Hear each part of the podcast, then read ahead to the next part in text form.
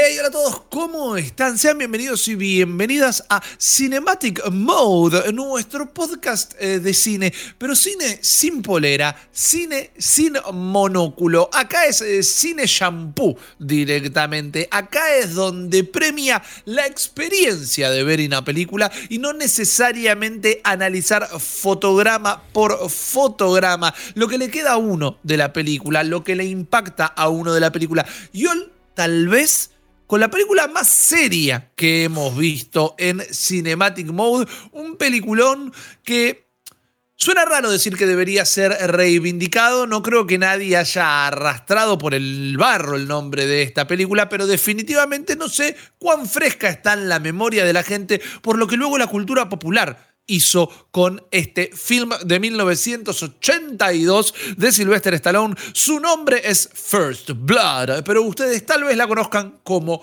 Rambo. Mi nombre es eh, Rippy Risa y junto a otros dos soldados del entretenimiento vamos a estar hablando hoy de esta peli que se transformó en un quilombo comercial que todos luego terminamos comprando los muñequitos y viendo los dibujos animados acerca de un veterano de Vietnam que lo único que quería era masticar una bala cuando se entera que su país lo odia y se murieron todos sus amigos. Hola, ¿cómo les va? Déjenme presentarle a mis amigos que están vivos acá y que es un placer como siempre grabar con ellos como el señor Jeremías Curchi, también conocido como Chopper. El boina verde de, Estalón en Rambo, para siempre, ¿eh? eso, eh, eh, corazón púrpura. Todas las condecoraciones que se te ocurran, este, sí, estoy ahí, estoy ahí con él todas las medallas para, para este cine. Un, un, Rambo que cómo te encontró, Chops.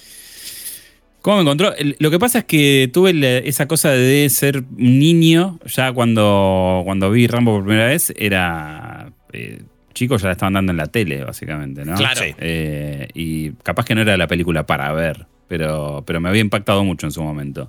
Y es el ramo que más me gusta. Sí, sí, sí, sí. Después las otras, bueno, ya lo vamos a hablar, pero, pero no entendí bien el cambio de registro, es algo que entendí más de grande. Eh, pero, pero sí, eh, para mí fue una película que, de, las que, de esas que te impactan. Definitivamente, que dejan una marca. Y en su marca, listo ya, está también eh, Guillermo Leos, preparado para este episodio de Cinematic Mode. Por supuesto, amigos. Em, qué loco Rambo, ¿no? Cuando nosotros pusimos. Sí, psiquiátricamente. también. Bueno, también, pobre. Pobre. ¿Quién lo puede culpar?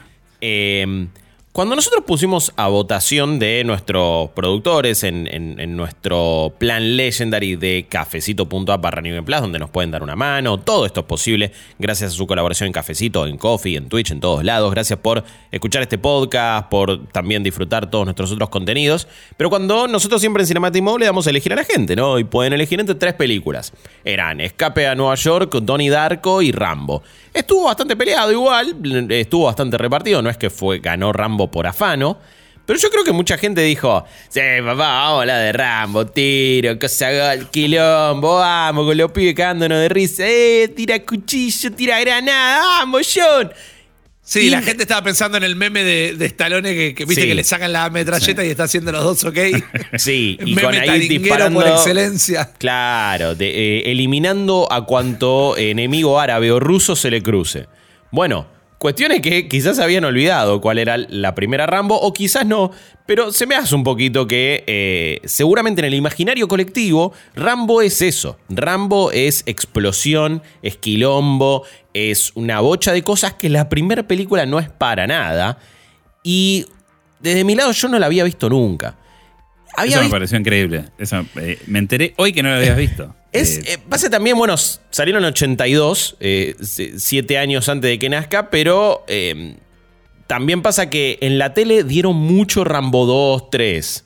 Pero no daban tanto esta. Yo me acuerdo de estar a la noche, qué sé yo, lo de mis padrinos, viste, tenía la tele de fondo y estaba Rambo siempre.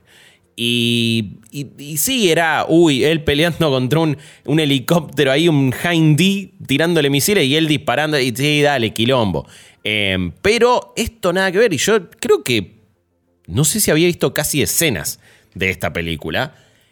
Y me cayeron mil fichas. Me cayeron mil fichas de la seriedad que tiene, de la crítica que hace, la actuación de Sly también.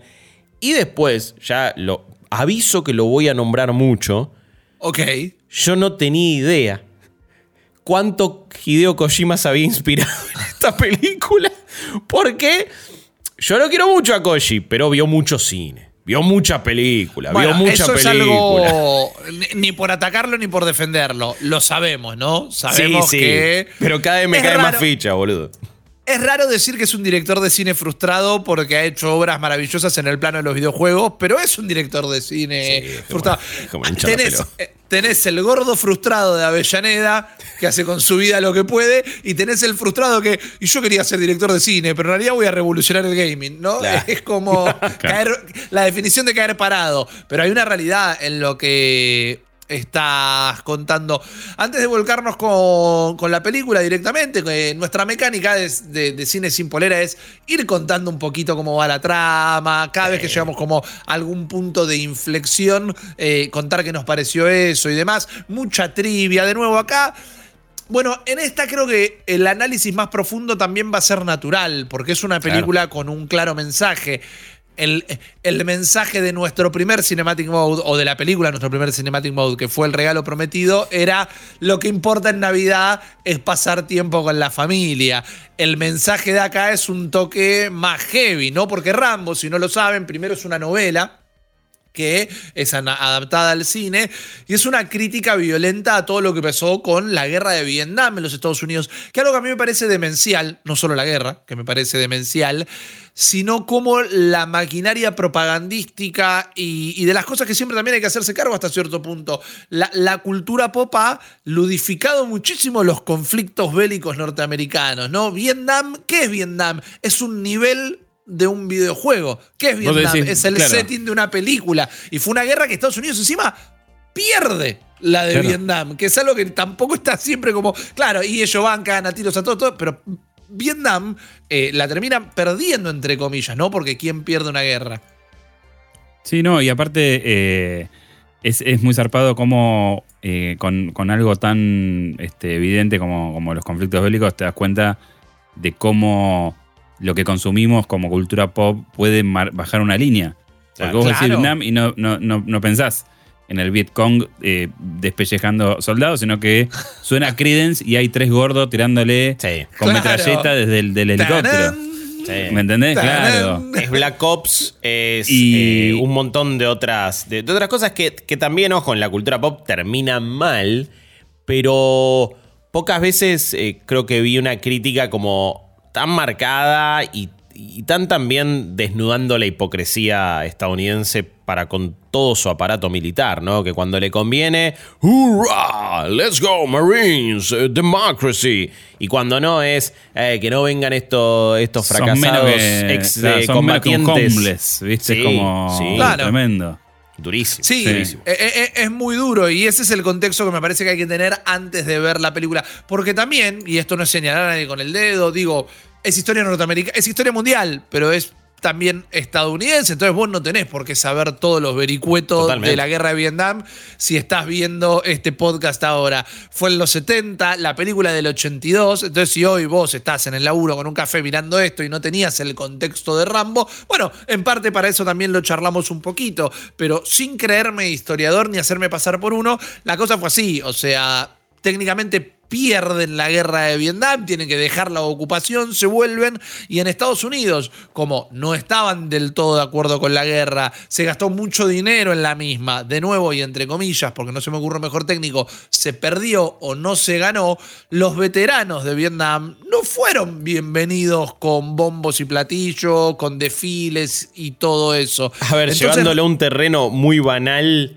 es eh, un equipo de fútbol que se quedó afuera en primera ronda. Tipo, y vuelven y son fracasado, no vuelvan. No, pero aparte, aparte, eh, eh, digamos, toda la, oposición a, la guerra y, y toda esa idea del desarme también los ponía como si fuesen de alguna manera medio villanos, ¿viste? O sea, como si la gente que fue a servir ahí hubieran elegido en plena libertad irse a, claro. a, pasarla como la pasaron, ¿no? Es, es tremendo. Eh, y eso los convirtió en, por ahí gente ultra marginal. Exactamente. 100% real. Y así es como arranca Rambo, ¿no? First Blood es el nombre de la novela que La película es seriamente adaptada, tiene varios cambios, algunos por decisiones de los directores, otras por cuestiones que pasan en la isla de edición, esos detalles los vamos contando también, pero eh, Arranca la peli con un estalón. Una peli que se nota que es del 82.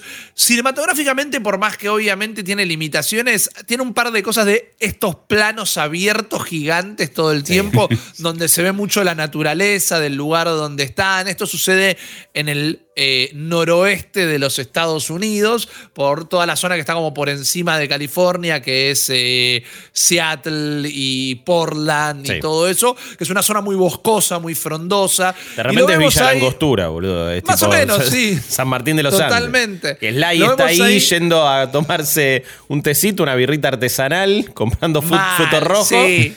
Pasa por al lado un cartel que dice el bolsón, todo. Súper, eh, súper y está yendo, no lo sabes, lo ves ahí caminar por un montón de escenarios hermosos, planos, mucho plano físico, o sea, el traveling parecía que no lo habían inventado ni nada, porque tenía también no hay un set en esta peli, son todas locaciones reales. Eh, y luego vemos a un veterano de guerra, lo vemos con su chaqueta de, Vietnam, caminando, llega a un pequeño pueblito donde hay unas mujeres colgando la ropa y se presenta diciendo, ¿qué tal? ¿Cómo estás? Yo soy John Rambo, lo vengo a buscar a Peter. Eh, del Mer. Del eh, servimos juntos en Vietnam, éramos amigos. Mirá, tengo una foto, lo saca.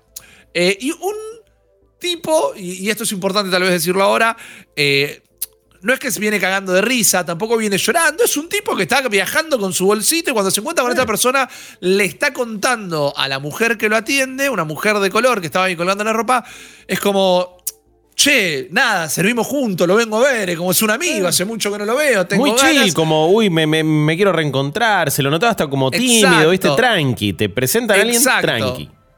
Y ahí la mina le dice, no, bueno, mirá, eh, se fue. Y le dice, uy, va a volver tarde. Le dice, no, papu, se lo llevó el cangrejo, eh, volvió de Malvinas con la. De Malvinas, perdón. Me parece que hay un montón de también paralelismo hasta cierto punto de cómo fueron tratados los veteranos, pero eh, volvió de Vietnam con, con, un cáncer galopante por todo el gas mostaza que tiraron ahí y falleció el año pasado. Y él dice, uy, qué cagada, no te lo puedo creer, le deja la foto y se va como triste, taciturno y, y, se va con un peso que se nota como que viene cargando hace mucho tiempo, se va caminando por la ruta, vemos que pasan los autos, los camiones. Algo también que me gusta mucho de la peli de que prácticamente todo lo que uno podría llegar a interpretar por eh, extras o seteos, en realidad gente que estaba ahí, incluso el pueblito que llega en un principio y donde luego se desarrolla la película. Holiday Land era, ¿no? Era, Tenía como un cartel así, digo, no, no sé si era exactamente el nombre del pueblo, pero más o menos te lo, te lo dejan ver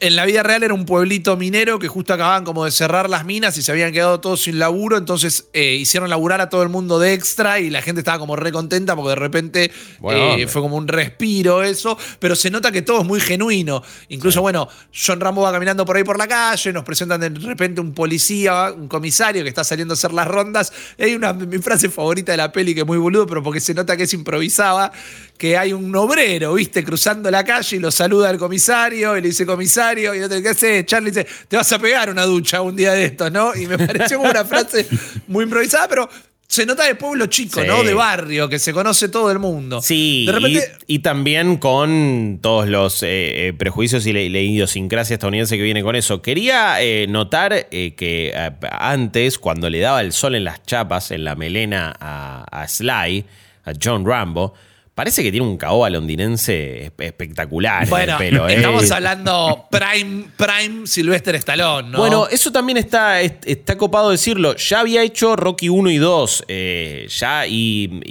y, real. No, incluso Rocky 3 había salido un poquitito antes. También es de ese año. También es del 82. Así que estamos hablando de un Stallone en una popularidad importante. Y que se mande a hacer un proyecto así después de, uy, taquillero, Rocky, etcétera eh, yo no me lo esperaba. Yo, de hecho, estaba convencido. Ah, bueno, esta fue una de las primeras que hizo porque era como eh, más jugada, sabiendo igual que obviamente con Rocky tenía su, gran despegue. Pero me, llamó la atención eso, que ya había hecho varias, ya era una figura establecida. Bueno, el cemental italiano arranca con una peli jugada porque su primer eh, papel delante de una cámara fue en una película condicionada, fue en una película... Eh, condiciones no le faltan. No, no, definitivamente. Pero está copado lo que decís, porque uno dice, Stallone, héroe de acción. Y primero que, más allá de ser películas deportivas y que luego tienen un tinte comídico y demás, la primer Rocky también es un drama. Es un. Eh, la, Rocky de los 70. Y, Rambo es un drama. El estalón héroe de acción viene medio como que a partir de Rambo 2, en realidad. Pero el tipo, que también a veces la gente no recuerda que Rocky la primera la escribe él y tiene un Oscar por guion y demás, era como un tipo serio que tal vez uno tiene el prejuicio de, y claro, este tiene una pinta de vivir adentro del gimnasio y comer de esos frascos de talco todo el día, pero el tipo era como un tipo serio realmente. el tema es que llega esta peli y después vamos a contar cómo llega esta peli después de Rambo también. Pero estamos en el pueblito, está ahí el cana dando vueltas, lo ve. Y medio que pone cara de culo de medio, uh, este sucio, este hippie acá, mugroso le pregunta, che, ¿dónde vas? No, estoy caminando acá. Me dice, mira, bueno, papu, en líneas generales, eh, acá no nos gustan los vagabundos, acá no nos gustan la gente que está de paso, no nos gusta la gente con tu onda, eh, refiriéndose directamente a la chaqueta militar que tenía puesto. Que es raro. con esa bandera y con eso que ahora te hace un ruido tremendo, que es como. Porque es la bandera de Estados Unidos, o sea, la, que tiene la chaqueta. Bueno, eso es un detalle que queda fuera de la peli, que está en la actuación, pero no está explícito, y me parece que es peor decirlo ahora o antes, porque vos ves un cana que le está tirando bronca a un veterano y un cara entrado en años que le está tirando en bronca a un veterano joven de repente. Vos decís, bueno, qué sé yo, están en las fuerzas de seguridad, tendría que tener algún tipo de... De, respeto, de rango, claro. Y acá es, aparte, un cana también que eh, o sea, comió mucho más Dunkin' Donuts que haber realmente hecho algo por su país. Eh, dejémonos joder. Es un, es un jefe Gorgori, pero Totalmente. hay un problema que en la peli lo muestra, que no lo muestra. Se ve de fondo y quedó en la isla de edición. En un momento se ve que en la comisaría hay unas medallas de condecoración. Sí. Porque el cana este, la historia, que no está en la peli, pero me parece mejor decirlo ahora para que todo se contextualice en lugar de al final como datos locos. El tipo era un veterano de Corea y había un drama en Estados Unidos que los veteranos de Corea medio como que nadie se acuerda que existió la guerra de mm. Corea por parte de los norteamericanos, eh, y había como una bronca de, ah, claro, de los veteranos de Vietnam habla todo el mundo, pero de nosotros se olvidaron. Ese detalle no está en la peli y queda supeditado a esas tres medallas de condecoración de la guerra de Corea que se ven en una escena en el fondo. ¿Vos sabés cuando las vi? Dije, che, ¿serán verdad o no? Que está bien, ahora si, en la novela lo explicaban es como, bueno, ok, era un veterano de, de, de verdad de esa guerra. Pero me preguntaba si no era tipo, las compró. Como que yo, yo, me hice en la cabeza que era un chabón. un delirio de poder. Que quería flashear, no, yo fui. Como esos fanáticos que van, a, que van ahí a Soldado de la Fortuna a comprar eh, cuchillos, ¿viste? Eso, tipo, eh, eh, el, famoso Stolen Valor que le dicen de hacerse pasar por veterano y toda una bola. Yo, yo flasheé eso porque es este policía, Will, Em, tiene también unos delirios de, grandeza y de, poder y de autoridad que después se van a ir eh, desnudando con toda la peli. Pero, pero, también eh, me parece que la mirada es súper filosa, porque, eh, digamos, con el que está encarado el guion, el libro y la peli en sí es, la, es violencia policial, o sea, es eh, estado policial total. All cops are eh, bastards, boludo. Pocas veces sentí una, un rechazo tan grande por personajes en una película. Lo vi al instante este chabón. Pero aparte vos te das cuenta que son gente peligrosa. O sea, eso, eso es lo que me choqueaba en su momento y lo que me sigue pareciendo que está súper bien plasmado. Son oficiales de la ley, pero son gente peligrosa. O sea, no te dan tranquilidad. El, casting de los tipos, vos ves las caras. ¿Me sí, totalmente. Hasta del más pichón de todos. Y decís, este en la primera de cambio me mete tres balazos. O sea. La arrogancia con la que se manejan y la facilidad con la que pelan chumbo es también encima algo que hoy por hoy lo ves y es súper presente en, todo el mundo, de discusiones de eh, brutalidad policial, pero sobre todo, bueno, lo que estuvo pasando en estos últimos años particularmente en Estados Unidos. No es que a nosotros nos eh, realmente nos eh, implique, pero por osmosis te llega y entendés lo que viene sucediendo, entonces es aún más presente y aún más jugado. Decir, uy, en el 82 estaban tirando esta bajada de línea. Piola. Claro. Eh, sí, una cuestión también medio como que no hay respeto para nadie, no se salva a nadie, porque la peli hoy quizás la podemos ver en muchas partes, sinceramente, como con falta de ritmo, pero esa falta de ritmo que tiene también está denotando una crudeza. ¿Por qué? Porque el flaco, bueno, después de decirle que no lo querían ahí, le dice, vení, subite al auto, te ¿a dónde vas? Vas para Portland, te, acerco un toque, ¿viste? Se lo quería sacar de encima. Se lo quería sacar del pueblo.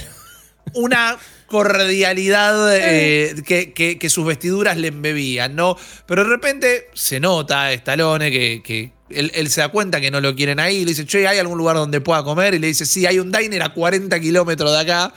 Eh, y cuando se Nadie baja te podía hacer un panquequito, como te hice yo el otro día. Ah, escuchame. Entonces, cuando se baja del auto, le dice, bueno, por la ne para allá, vía, vía, vía, vía. Le dice, bañate y pegate y cortate el pelo también, le tira. Sí. De paso. Se se pega una vuelta a Stallone y como que vuelve a caminar para el pueblo y ahí el cara así que le brota de las napas la brutalidad policial, lo agarra, lo detiene, cuando lo palpa le saca el cuchillo y le dice, ah, mirá, sos piola, eh, tenés armas, y lo lleva preso. Perdón, ahí le tira, ¿y con este cuchillo qué cazás? Y el otro le dice, lo que sea, nombralo, le dice Rambo. Y como, eh, eh, pará, se picó. Un tipo parco, de pocas palabras, John Rambo no habla. Y ahí hay una de las primeras escenas que se hace larga y se hace densa, pero densa de pesada y no de, de, de mal ritmo, que es que en la comisaría lo cagan a piña, lo tratan como el culo. Hay un solo policía que, lo quiere como ayudar, que dato de color es el colorado de... Ah, de, eh, CSI, Miami. Sí, sí, sí, sí. El que se ponía los lentes. David Caruso. Exactamente, que tiene 13 años en esa película.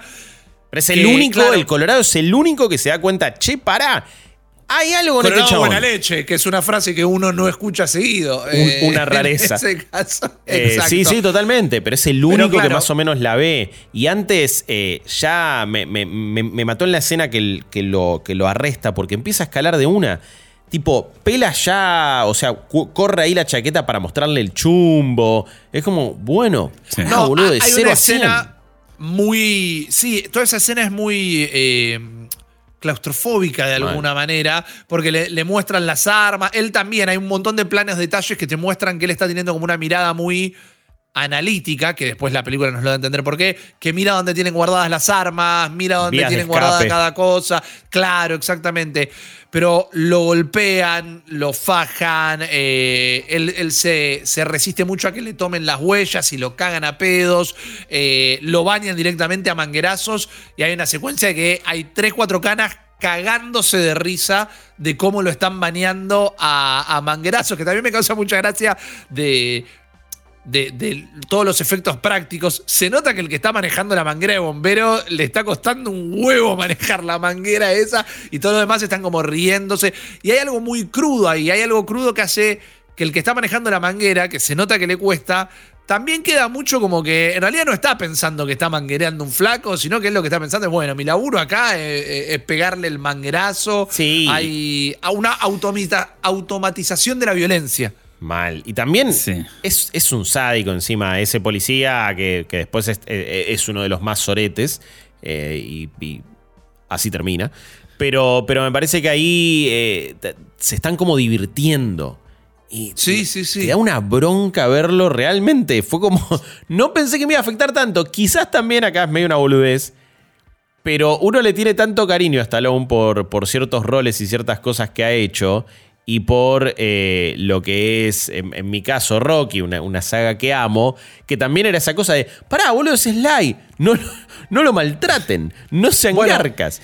Em, y encima le, empieza a disparar el PTSD total, o sea, el estrés postraumático, empieza a ver cosas y empieza a tener flashes de lo que le habían hecho en Vietnam, detrás de líneas enemigas, que, porque fue prisionero de guerra él. Eso, no es que solamente fue a combatir ahí, tipo, lo capturaron, lo torturaron, lo hicieron bosta, cuando se saca la remera le ven las marcas y los chabones ni en pedo dicen, oh, lo que le habrán hecho en la guerra. No, tipo, lo tratan de, uy, qué freak, ¿viste? Casi flasheando que era más BDSM que, que, que, algo, un hecho de guerra. Es como, dale, boludo, no puede ser tan choto. Sí.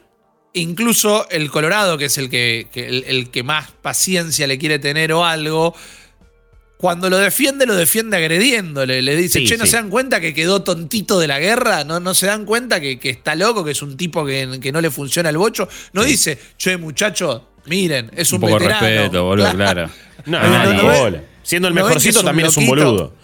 Exactamente, exactamente. Y esa escena es como muy fuerte. Tal vez es inevitable mirando hoy y con esta cosa que sabemos que es muy memético Stallone. La parte que le están dando con la manguera y él se está agarrando con la pared y parece medio eh, la, coca Sarli en carne, ¿viste? Que se está como. se, da contra la pared y dijo: No, no, no me mangren. Pero son todas escenas que escalan cuando te das cuenta que el flaco realmente es eh, impotente ante toda esa situación. Lo siguen fajando, lo siguen maltratando, en un momento lo quieren afeitar. Y hay una escena súper sádica de que este cana, hijo de puta, el gordo de bigote, eh, hay un cana preparando, viste, la brocha con la cosa y le dice, no, no, afeitalo a pelo que este se las banca, viste, es como, qué clase de tortura, viste, rarísimo. el tema es que, bueno, mañana te va a ver el juez y como sos un, un vagabundo y un loquito, vas a ir en cana y todo y secuencia que cuando puede, cuando tiene la primera de cambio, porque esta es una peli que está como muy marcada en dos partes. La mitad de la película es una escena de acción constante y recién a la mitad de la película llega como el relato y las explicaciones. Pero John logra escaparse y arranca una secuencia de acción y de persecución que dura como 25 minutos más o menos. Espectacular. Y es él escapándose en una moto y todos los canas persiguiéndolo en escenas filmadas de una manera como si nosotros quisiéramos hacer nuestra primera peli y lo único que pudiéramos es poner una cámara en una esquina y pasar rápido con el auto y después poner la cámara en otra esquina y pasar rápido con el auto. Exactamente. Pero igual me pareció muy bien filmada, ¿eh? realmente fue como Está bien, sí. Ok, buena onda. Y previo sí tenemos el momento, ok, eh, eh, CQC, Close Quarter Combats, porque le, lo tira por la ventana a uno, le pega un cabezazo al otro, va, se, agarra el cuchillo. Lo primero que va a buscar es de nuevo su cuchillo para tenerlo ahí es el único amigo que le queda vivo. Más o menos, literal. Eh, entonces los caga a patadas a tipo los 5 o 6 policías que estaban ahí en el cuartel, que uno sí estaba comiendo bizcochito y dice, ¡uh, pará! De repente está Rambo. y lo cagan a palo. Eh, y ahí se escapa y se chorea una moto que mete un hijackazo digno de GTA San Andreas, boludo. Eh, la tira ahí y al toque se chorea la moto y lo empiezan a perseguir. A, mí, es una persecución que me, me gustó mucho. También encima venimos, eh, venimos de Bloodsport, que Mamita, al lado de. Sí, que todo es un chiste. Dios mío, lo mal filmada que está esa película. Terrible. y esto es una hay mucha, mucha intención ahí con los planos que eligen, cómo está eh, contada toda la secuencia. O sea, está súper bien, boludo, para la época.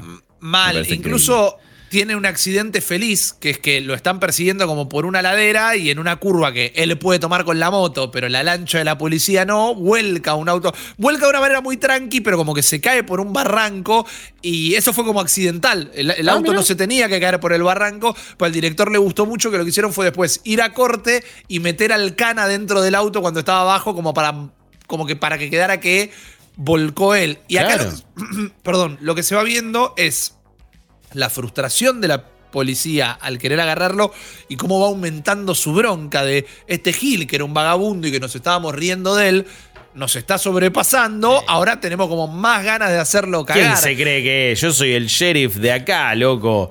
Eh, y él con, con, un susto también, ¿no? Él lo que está pasando acá es que se le está gatillando todo el estrés postraumático, porque de repente está de nuevo en Saigón y hay un ejército entero persiguiéndolo, porque lo salen a perseguir hasta con helicópteros directamente, y es él en todos lados corriendo por, por el bosque. Me liquida cuando tira, tira una medio de Skyrim eh, queriendo subir con la moto en un momento, porque no le daba claramente, y empieza a subir con la motito y de repente se le va para atrás, se cae y se va, ya fue a la mierda y deja la moto tirada ahí. Pero era yo o, tipo Witcher 3 con Roach queriendo subir. Sí, que ahí saltando contra contra la geografía, a ver por dónde podía encajarse. apretando el de salto la, barra, le dio la barra espaciadora y no pasaba más y dijo, ya fue, tirá la moto a la verga. Y ahí sí. Bueno, Sly hizo todas sus, escenas de acción y se cagó a golpes todo el tiempo, que cuenta que había momentos que se lastimaba algo y no quería mirar lo que se acababa de golpear o algo porque tenía miedo de ver una herida abierta o, cosas por el estilo. Actor de método. Mal, mal. es en esta secuencia donde más se caga piñas. En un momento se está escapando por una ladera de un precipicio y ve que vienen los tipos y ve que viene un helicóptero y empieza como a querer escalar hacia abajo y queda colgando. Mal, queda colgando de un precipicio eh, para escapar de los helicópteros y demás. Y cuando ve que no tiene chance, porque ya le están disparando y todo, el flaco se tira del precipicio y cae contra unos árboles que le aguantan la caída y los ves escuchar de dolor y a él, o lo escuchás, gritar de dolor. Eh, y es porque se tiró de verdad y se quebró una costilla contra todos los árboles que se cayó. Y el flaco estaba cagado a palos. Y ahí entra. Se hizo verga, eh, pero yo, lo vi y dije, eh, se hizo. no, no, es que lo único que lo detienen son las ramas contra las que cae. Y ahí arranca la parte donde creo que uno termina de entrar en razón de lo que está sucediendo en la película. El flaco está en Vietnam de nuevo. El flaco está en Vietnam y lo único que tiene es él y su inteligencia para combatir a, todos los policías, todos los enemigos. Me liquida antes cuando se hace medio un ponchito con, con, una tela, un, cos, un cacho que encontró ahí. Porque entró ya en modo survival. Es como, como decías vos, está de nuevo en Vietnam. Bueno, a ver, ¿qué agarro? ¿Qué busco? ¿Qué, qué puedo sacar? Y, van como alternando entre él y la cana. Que la cana va como cagándose de risa antes de que. De, de, de es un por deporte, claro. se están divirtiendo. Están charlando del fin de semana y hacen jodas y van ahí como si estuvieran yendo contra cualquier patio, como si nos estuvieran persiguiendo a cualquiera de nosotros. Tuvieron la excusa para prender el helicóptero, ¿viste? Es como. Mal. están jugando con los juguetitos que no tienen chance nunca de jugar, que es algo. Claro. También, de nuevo, es una crítica que muchas veces se hace, ¿no? A, sobre todo y por hoy con toda la discusión que hay a nivel eh, utilización de armas en, todo el mundo y de hacer eh, directamente un show off de eh, ya sea una metralleta, esto, con un árbol de Navidad, motosierra, cualquier pelotude que pueda haber. Y, acá lo muestran como, uy, vamos a poder jugar con los chiches y saca el, helicóptero. Lo están snipeando desde el helicóptero en un momento. Mal. Caen muy cerca esas balas. Eh, y, ahí se termina tirando. Pero, pero me pareció muy, muy claro y muy copado el contraste que hacen.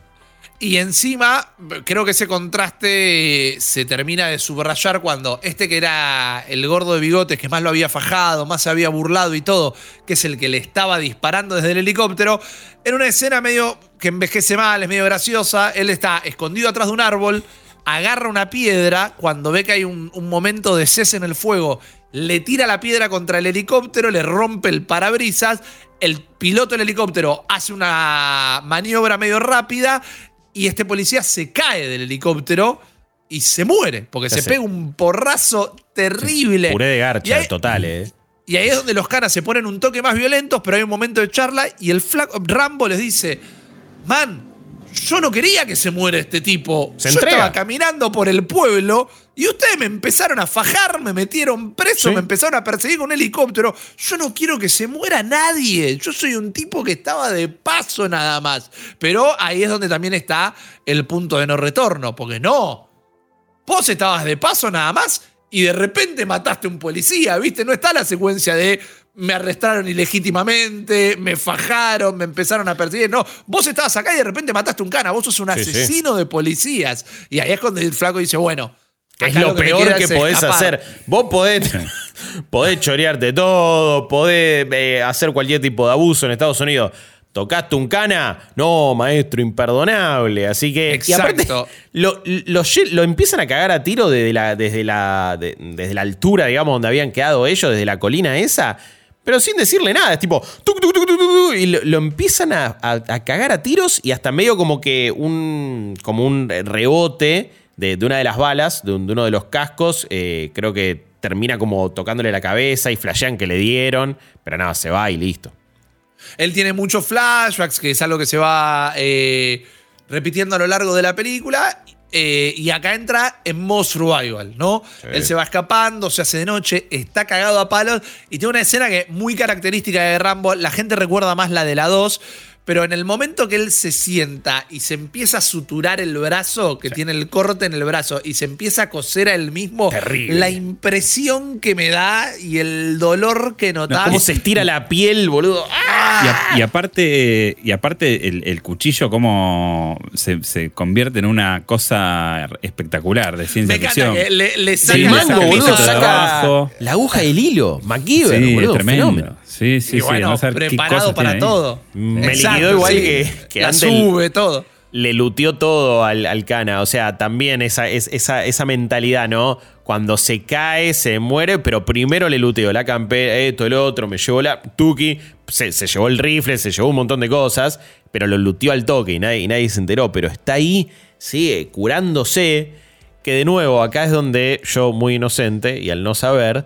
dije, ah, Snake Eater, boludo. Es aparte, la, secuencia es muy parecida al principio de Metal Gear Solid 3. Claro. Estás ahí en el puente, bueno, me tiro, uy, me dan así como estoy re hecho percha. Y se empieza a curar Snake y toda la bola, bueno, Big Boss, eh, Venom Snake. Em, así que me, me, empezaron a caer mil fichas, eh, Kojimesca, perdón. Es así, es así. La, próxima escena, la, próxima secuencia pasa a ser como hasta difícil de describir en realidad porque vuelve a ser una persecución, ¿no? Él escapándose por la noche, él teniendo muchos flashbacks de Vietnam donde había sido apresado, donde se había encargado de matar a, muchos enemigos, infiltrarse eh, en una aldea, secuestrar un camión.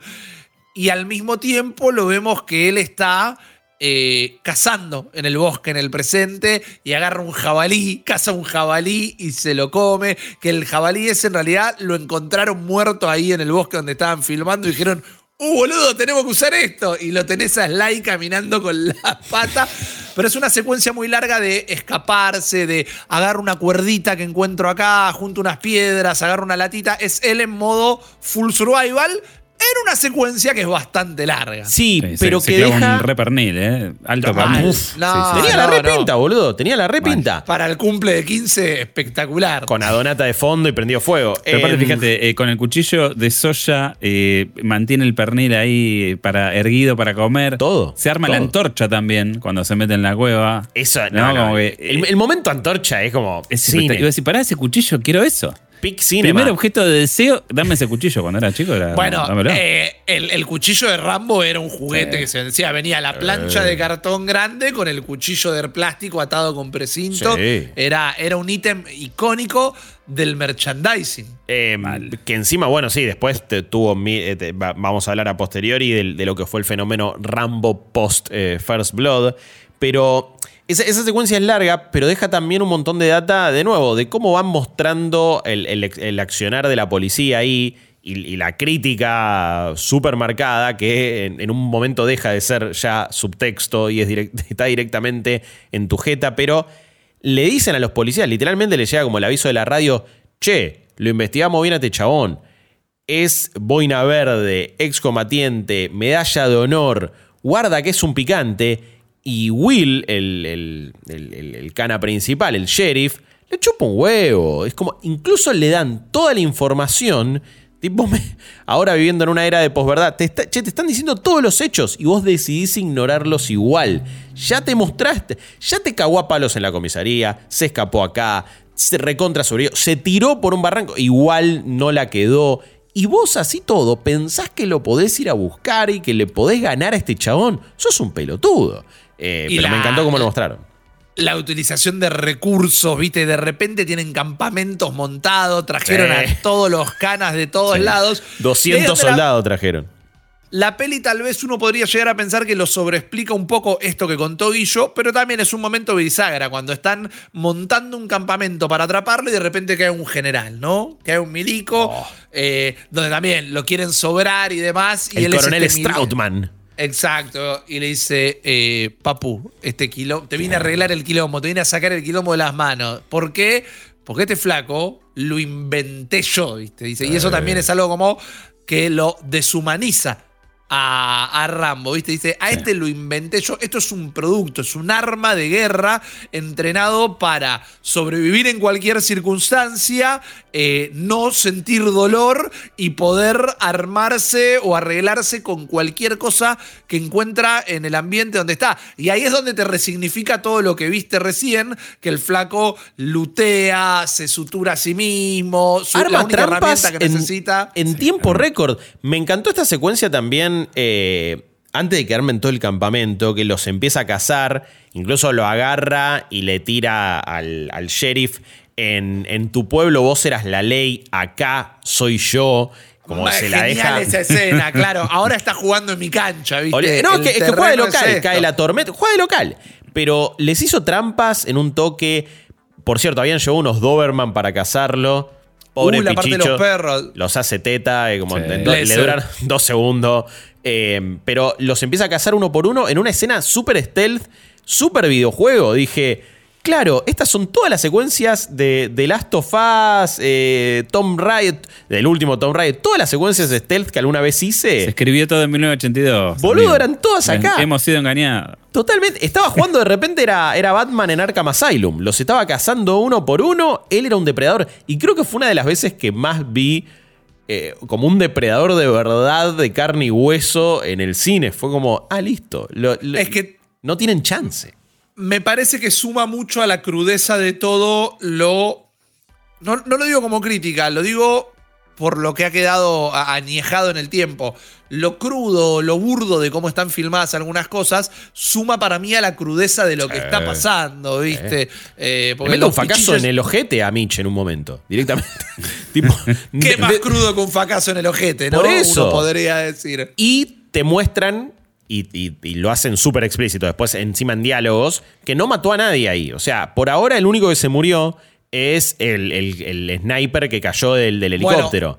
pero no mató a ninguno, deliberadamente. Es tipo, che, yo no los voy a matar.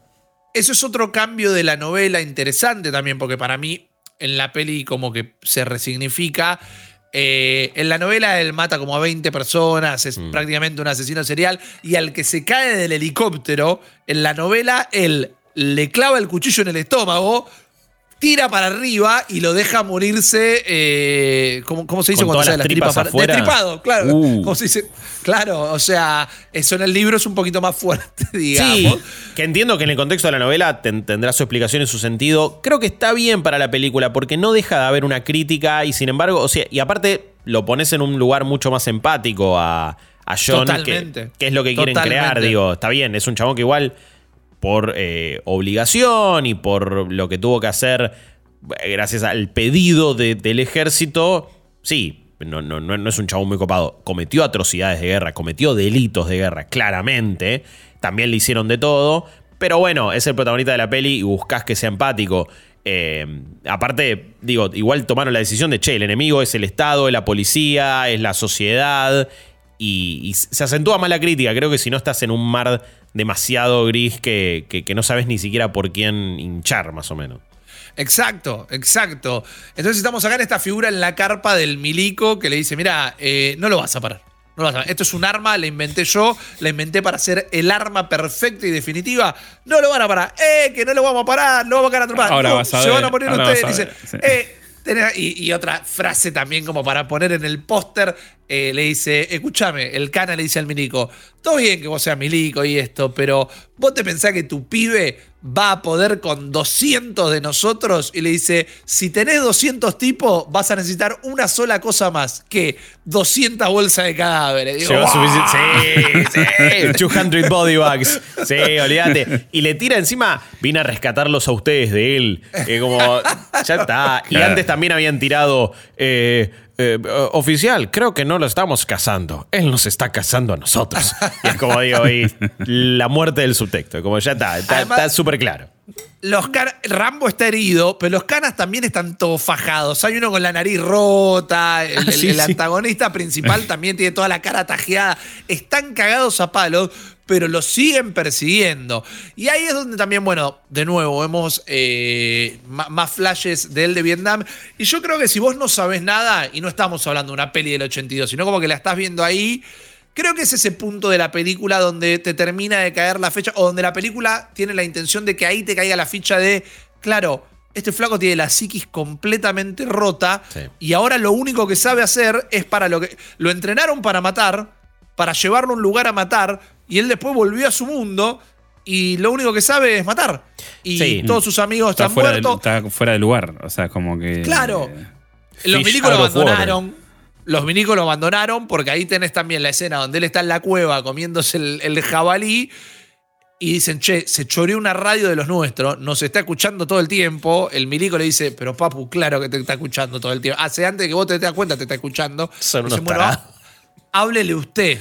Y él le dice, John, John, soy, soy el teniente Toddman. Dice, y le tira el call sign, le, tira a Raven, le empieza a hablar de los compañeros, como le empieza a hacer las, los psicopateas le, le está hablando a su empleado, le, le está hablando a su robotito, ¿viste? Como diciendo, che, te vine a sacar de acá, eh, entregate ahora y va a estar todo bien. Yo ya hablé con estos tipos, fue un malentendido medio violento.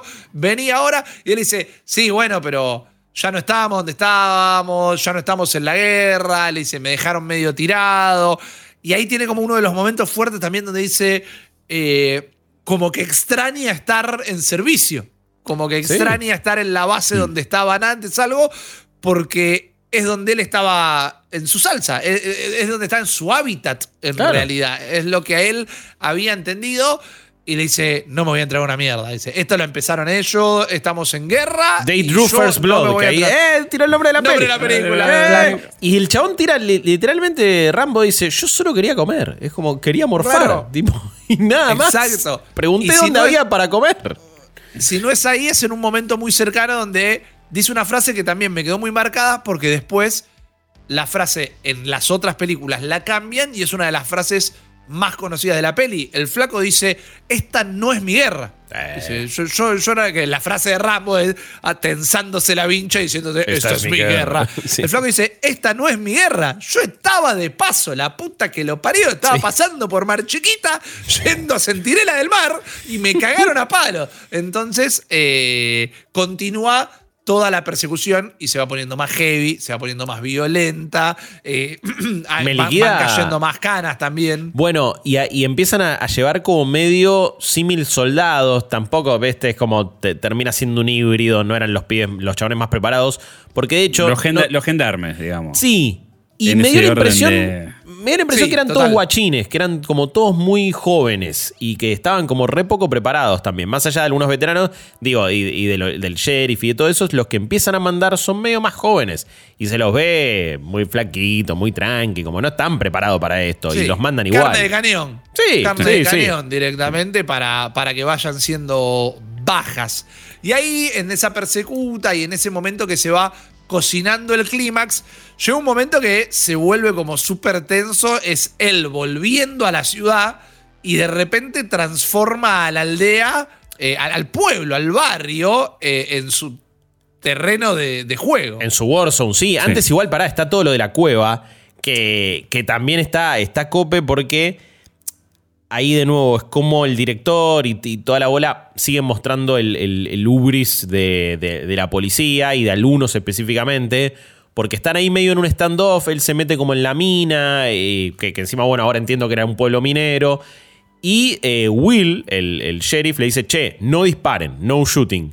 Y medio que no llega la orden o no se dan cuenta, pero otro de los que tienen un rango un poquito más alto en la policía, que está con los otros pibes ahí casi que arrinconándolo, le están disparando y está solo Rambo ahí cubriéndose.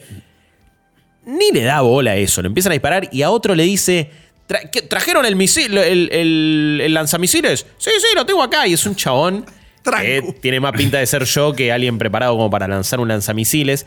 Y de nuevo está esta cosa medio lúdica de, eh, vamos a tirar el lanzamisiles y le chupa un huevo lo que le dijeron y dice, no, yo doy la orden, no, hacelo igual, hacelo igual. Y le tiran un misilazo y flashean que lo mataron porque se derrumbó toda la mina, se colapsó y se ponen a sacar fotos eh, con la mina derrumbada como si, uy, mirá, lo recazamos, como literalmente cazándose un... Eh, eso boludo que van y cazan trofeo, eso, trofeo ahí de caza. Y se están sacando el propio jabalí que él se estaba comiendo, ¿viste? Exactamente. Sí, es algo, me había olvidado de esa escena, sinceramente. Eh, también es como cuando ayer la veía a la noche pensaba lo difícil que es contar algunas partes de la peli, porque tenés un montón de tiempo donde es acción continua y no hay un diálogo, no hay un, progreso más tradicional, tal vez. Es mucha escena de acción atrás del otro. Es una película muy física, es una película como que se nota eh, muy agotadora. Pero ahí están viendo donde al flaco como lo empujan, bueno, lo, fueron como hasta devolviendo hacia la ciudad y él ahí la, termina transformando en su terreno de juego. El cana va y desde los altoparlantes dice, todo el mundo a su casa, estamos en toque de queda, estado de sitio, nadie salga porque estamos buscando a este tipo. Y ahí también me gusta mucho eh, como la, psicosis de Stallone. Ya no está en el... Porque en Vietnam también estaba puro bosque y todo. El flaco acá ahora tiene todo un terreno de juego, tiene como más cosas para, para transformar en armas eh, que lo transforman en algo más peligroso que nunca. No, y aparte ah, el, plan que arma es bárbaro. Primero se choreó el camión que tenía una M60 atrás porque le pregunta al otro, al flaquito, al pobre pibe que lo agarró ahí manejando, que él lo tira de nuevo, no, no le hace nada, lo saca simplemente, se lleva el camión. Eh, pasa meticulosamente por una, una, estación de servicio, hay una gasolinería. Primero tumba un poco de, la nafta, deja ahí como todo el combustible, se chorea todo y lo, prende fuego. Em, y ahí empieza como. Aparte, todo reacciona en cadena. Bueno, primero explota esto, después empiezan a explotar los autos, después esto, después el otro. Y ahí eh, em, empieza como, como a llevarlos de, lugar en lugar y hacerlos dar vueltas. Él solo con una metralleta rompiendo los postes de luz para que la ciudad esté oscura, haciendo bueno, ahí ves el entrenamiento, ¿no? Es la escena a la inversa en realidad, porque la otra peli sale ocho años después, pero es el momento mi pobre angelito. Claro, es él agarrando tacho de pintura, agarrando balines con la nafta y todo eso, y haciendo armas, donde ya está casi demoliendo la ciudad, ¿viste? Va disparando, ya, ya, es el Rambo con el arma grandota y le dispara a los generadores eléctricos para que se corte la luz, le dispara a los negocios para que suenen las alarmas, se transforma en uh, un se transforma en un standoff donde ya están lloviendo balas por todos lados. Él baja un montón de gente y finalmente. Entra la armería también, que, que la hace y, empieza a tirar. Bueno, esa escena de la armería me encantó. Es también que está llegando él a un punto de quiebre para la escena que quería contar, pero me gusta mucho la escena que está luteando las balas y vaciando el tarro de pólvora. Estoy haciendo como todos los ademanes, y después están escuchando esto en un podcast. Eh, ya, mientras que él es un maestro estratega, porque fue entrenado para eso, hay una desesperación también, ¿viste? Está agarrando las cajas y está. No es como que mente fría es un robot. No es Terminator. Es, más un, animal eh, desesperado, inteligente, con las de ganar, pero hay una desesperación en lo que está haciendo. Hay como una sumatoria de tensión todo el tiempo de sí, el flaco se los está cargando a todos, pero no necesariamente está tranquilo, no, no es eh, una persona fría. Quiere, Exacto. Y ahí medio como que lo terminan arrinconando y le mandan al, general, a, Totman, a Trotman, a hablar con él. Y yo les voy a decir, chicos, yo la peli la había visto en los 90, la recordaba, de nuevo, tenía todos los muñequitos de Rambo y este post-análisis que vamos a pasar. No me acordaba particularmente esta escena. Es tremendo. Y cuando, cuando él está tirado, está Rambo en cueros, transpirado, ensangrentado, cansado, apoyado contra un estante, sentado en el piso, rodeado de basura y balas y todo. Eh, y el, general como que le quiere negociar y dice, dale, man, John, entregate, ya está, hiciste un montón de quilombo. Volvió conmigo, volvió a hacer misiones, volvió a Bragg, volvió a tu vida. te reincorporamos, está todo bien. Y Stallone empieza a dar un discurso y me lo lloré todo, man. la aposta es que me, me, lo lloré todo, se me caían las lágrimas, porque el flaco empieza a contar, dice, ¿a qué querés volver, man? Si mis amigos están todos muertos. Y el que no se murió en la guerra, llegué acá y la guerra lo había matado, pero con, con delay. La vida que conozco no existe. Y se pone a contar una anécdota, que es una anécdota que a Stallone le cuenta un veterano de Vietnam. Y le dice: Estábamos con los pibes en un bar y cayó un, nenito a, limpiarnos los zapatos y él a querer lustrarnos los zapatos. Y decía: No, pibe, no jodas, no quiero. Uno de, nuestros, uno de mis compañeros. Eh, que, siempre jodíamos, que él que tenía un, Cadillac rojo y que íbamos a volver a Las Vegas, íbamos a dar vueltas en su Cadillac rojo. Dice, él dijo, bueno, sí, pibe, ilustrame los zapatos. Yo me levanté a comprar un par de birras y resulta que la caja de ilustrar los zapatos era una bomba casera. Cuando la abrió, la abrió, volaron por los aires y dice, y yo tenía pedazos de mi amigo en el cuerpo. Y de repente estoy limpiándome los pedazos de mi amigo. Y lo dice llorando. Y lo dice llorando de una manera que se le empieza como. ¿Viste? Como, cuando los nenes se van quedando sin aire y es como Tiene un llanto feo, eh, pero que es súper realista. No es el llanto elegante actoral. Es como que no, no se entiende lo que está diciendo por momentos. Y me lo lloré todo, boludo. Estaba sentado en esta silla mirándolo en la compu, la peli, y me lo lloré todo. Es brutal esa escena. Aparte cuando le dice, y, él me decía, quiero ir a casa, quiero ir a casa. Y yo le digo, pero ¿cómo vamos a ir a casa? No, no tenés ni piernas, no te las puedo meter. Como que tenía las, las tripas de él colgando. Eso es durísimo. Deja un montón de frases súper picantes en, en, este, en esta escena final, ahí en ese diálogo con el coronel. Tira, tira en un momento que me pareció brutal. Dice hice lo que, eh, lo que tenía que hacer para ganar, pero alguien no nos dejó ganar, como diciendo, el gobierno mismo no quería ni ganar esa guerra, tipo ahí, ¡pum! Es como bajada de línea brutal. Y dice, allá podía pilotear aviones, manejar un tanque, acá no puedo tener ni un trabajo estacionando autos. manejaba equipos de millones de dólares y acá no me dan un solo laburo. Boludo, dice, no, hablo con nadie durante semanas, allá tenía amigo, acá no tengo a nadie. Eh, está, está quebrado, está solo. En un momento le agarra la mano al coronel como si fuera, viste, el papá.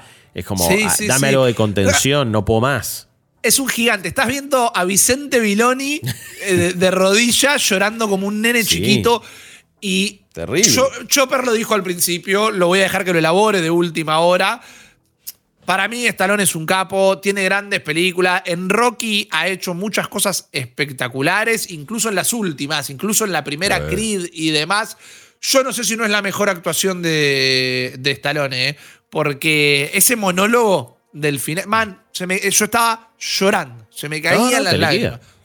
Me, me, repegó. Eh, y hay un punto de quiebre para la historia del cine. Porque en la novela y en unas escenas que se filmaron, el teniente le está apuntando con un arma y, Rambo le agarra el arma y como que se la pone pidiéndole que lo mate, pidiéndole que lo saque de su miseria. Eh, y el teniente no lo quiere matar. Y como que Rambo termina como apretando él el gatillo y suicidándose mm. con el arma en la mano.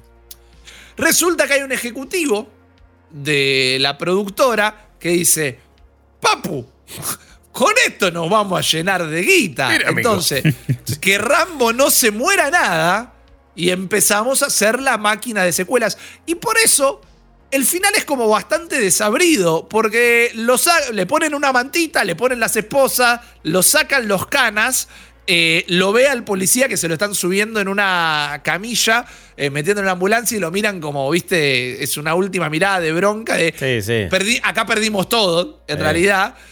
Y se va caminando entre los autos, como que lo están llevando a meter en cana y se va caminando entre la policía, los bomberos, las Ni ambulancias. te deja muy claro qué conversación tuvieron como para, bueno, me entrego, cuáles eran las condiciones. Es como medio corte A, corte B, listo.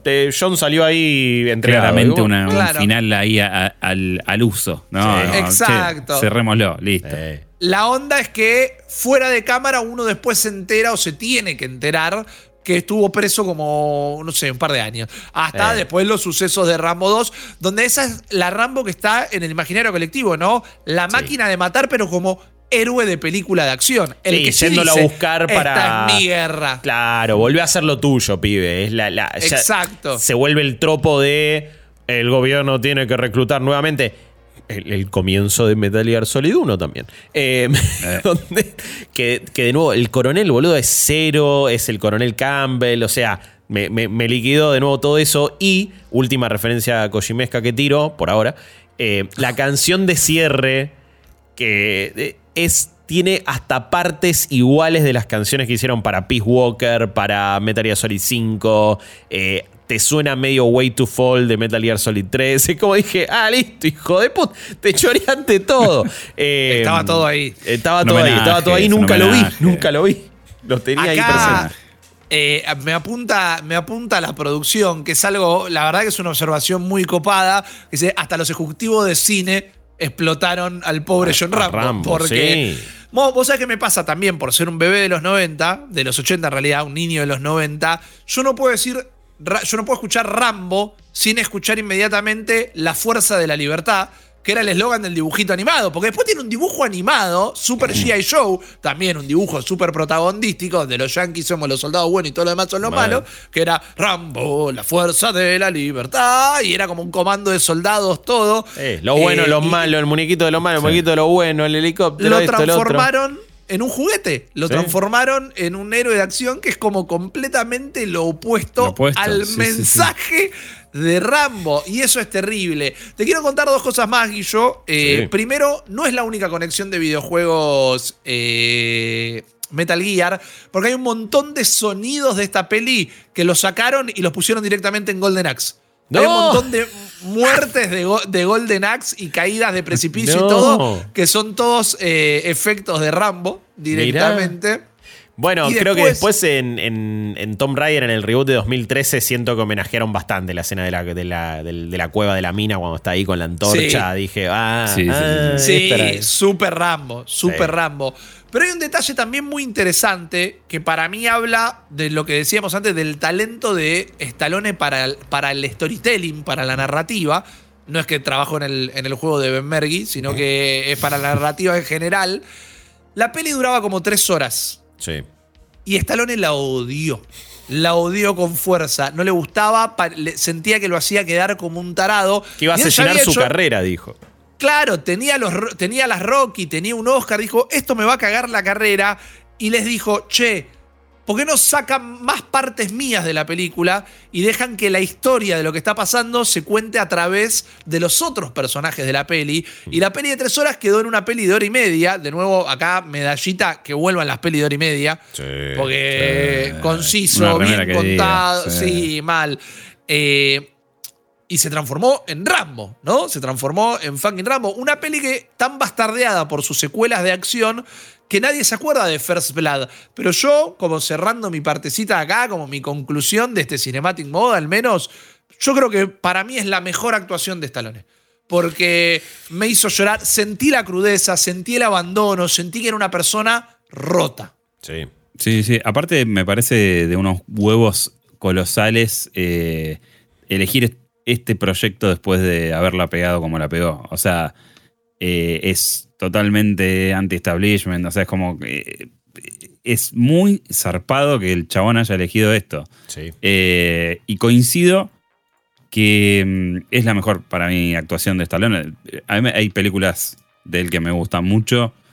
Me ha hecho llorar con las Rocky, sobre todo cuando lo ves viejo y hecho pija. Sí, en Creed esa cosa. te liquida. Pero es más fácil emocionar con algo así de, uy, ya estoy viejito y era un héroe ¿Qué con esto? Que tenés que mostrar un es un trauma es un trauma que, es, ajeno, porque uno se puede imaginar, o, no sé, si, si perdiste a un ser querido en algún momento, a mí es algo que me ha tocado vivir. Y la pérdida es como que vos te podés conectar, pero con un chabón que tiene un trauma que probablemente vos nunca tengas. Claro. Es, como que es doble mérito ahí, porque es como que lo, lo, sentís. Me parece brutal. O sea, me parece brutal la crítica que hace eh, es muy vigente, me parece, también eh, la forma de retratar los abusos de la fuerza policial, de la discriminación, eh, la hipocresía de la sociedad. Es como que es, muy, muy, muy brutal. Es muy efectiva. sí, sí, sí, sí, sí. A mí me, parece una obra maestra. Y además te digo, a mí me encanta esta cosa de Arne ¿no? y, y Sly. Arnie no tiene una sola de estas, boludo. Eso es lo que digo. Es como. No, no, no, no, no. Está clarísimo cuál es el mejor actor. Después vemos cuál es. Sí, el mejor héroe de acción es otra cosa. Sí, sí, sí. El mejor actor, el mejor guionista. Eh, Sly está año nuevo, Un talento. Eh, son muy difíciles. No me animo a decir mejor actor, pero porque también acá se marca. Estoy completamente de acuerdo, ¿eh? Pero, por ejemplo, eh, Sly no puede hacer comedia y Schwarzenegger es, un maestro para la comedia. y no es fácil hacer comedia. se los comparó toda la vida y tienen dos registros como muy distintos. Eh, Schwarzenegger fue por la ciencia ficción y la comedia y este tipo fue por... Le tocaron pelis de acción y demás y para mí son muy buenas. Una que quiero que veamos, porque el otro día leí un análisis que no lo tenía y que quiero que lo hagamos nosotros, el demoledor, la del ah. futuro, la de las tres caracolas y todo habla de. El otro día estaba leyendo un análisis y habla del el advenimiento de las tecnologías, de la cultura de la cancelación, de la censura en los medios, todo. Y es como que de repente se transformó en una película súper actual. Y dije, uy, esto es un cinematic mode a morir. Hay que Pero eh, yo no sé si es mejor actor. Sí me quedo con la frase: Schwarzenegger no tiene una Rambo. No. Porque ni siquiera el depredador, tipo. O sea, depredador va por otro lado, no, no, no va por ahí. Mm. Sí, sí, sí. Eh, lo más cercano que tiene a Rambo es esta que hizo ya muy, muy, muy, muy de grande, que es que la nena, se la hija se le está transformando en zombie. es el nombre de ah, una nena la peli, no me acuerdo ahora cómo se llama. Es ponerle que la película más. es un Last of Us raro. Sí, sí. es la película más seria que tiene, ponele. Pero también es ciencia ficción o sea, e, e, es, un gran héroe de la ciencia ficción, eh, Schwarzenegger, y lo amamos por eso. Pero definitivamente no tiene una Rambo. Y mientras que en un momento la estaba viendo y dije, uy, esta peli va a ser muy corrida del registro de lo que son los Cinematic Mode, terminé recontento de haberla vuelto a ver, porque quizás no iba a tener una excusa para volver a ver First Blood, y la verdad que me, me encantó. No, no, yo la vi por primera vez y esto me pareció un peliculón, lejos la mejor que vimos en, Cinematic Mode, no hay duda. Em, cuando después también te pones a buscar un poco de data o, de qué pasó a posteriori, sí e, e, es tremendo como, bueno, el propio Stallone empieza a aportar esa maquinaria y dice, ah, acá tengo otra franquicia de millones de dólares, porque ya, tipo, unos años después tiene una declaración de, no, la, primera era re sangrienta y la historia era re complicado, pero, ojo, yo intenté que el personaje tenga un, un pie en el establishment y un poquito después por fuera de la ley, y dice... Yo quería que, fuera aceptado por el mainstream, eh, pero también que fuera un criminal. Y después dije, no, no, pero es patriota. Él, él ama el sistema. Y decir, para, déjate de joder, el talón. Yo entiendo que ahora querés hacer Rambo y vender un montón de, Rambo 2 y vender un montón de, un montón de muñequitos. Pues no me jodas. ¿Qué, le hiciste con esa intención? no, hay, no hay un pie acá, un pie allá. La bola. Está diciendo. Queda bien con Dios y con el diablo. Dale, prendieron ah, el ventilador de caca, le tiraron a todos con razón y con justificación. Hicieron un redrama y una reexposición de la situación norteamericana en ese momento. Pero ¿qué ama el sistema? Ah, eh, el chabón se quería reír de esa o volver a la guerra a hacer cualquier cosa. Entonces, nada de sistema, capo. Pero me, llamó la atención esa declaración. Como, y, aparte, yo qué sé, es una película que me, da, pena que, se haya empañado un poco el legado, porque para mí es una de esas películas que puedes usar de rompecabezas para construir ¿no? una situación histórica. Y para mí es una pieza que está mucho más cerca de, no sé, Jacob's Ladder que, que de, desaparecido en acción. ¿Me entendés? O de sí, totalmente. Es una peli que realmente te sirve para como foto de, época, ¿no? De, algo concreto, de un problema social que había. Hmm. Eh, Jacob's Ladder es, otra peli que, que también con Tim Robbins creo que es. Que también habla del trauma de volver de la guerra, pero de un flaco que también, de, que ha sido víctima, ha sido olvidado por todos, eh, no puede volver a su familia, es como bastante complicada. Sí. Eh, y, anda por esos caminos también. O sea, pensar en una peli de, de Stallone, que, que vos le tenés asociado a otras cosas, que, esté hablando en, ese, en esa clave es muy, muy zarpado. Sí. Eh, para mí es una obra más. Totalmente.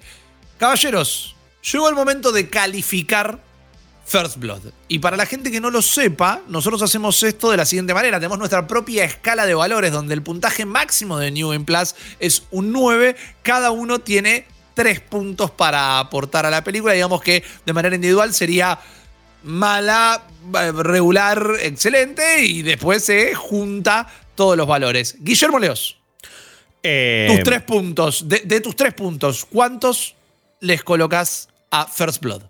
Si le pudiera dar eh, nueve puntos yo directamente, se la daría tres, eh, tres sobre tres, pero clavadísimo. Eh, peliculón, peliculón total que estoy muy contento de, haber visto y, y, de no quedarme con la imagen más mainstream de lo que es Rambo, porque me, parece que tiene todo lo que me gusta y, está perfectamente creada, elaborada. Eh, buenas escenas de acción incluso para, la época. Está bien filmada, bien actuada, bien todo. Súper jugada. Peliculón, obra maestra. Fantástico. Jeremías Curchi. Obviamente, tres patitas flambeadas, tres patitas de jabalí flambeadas.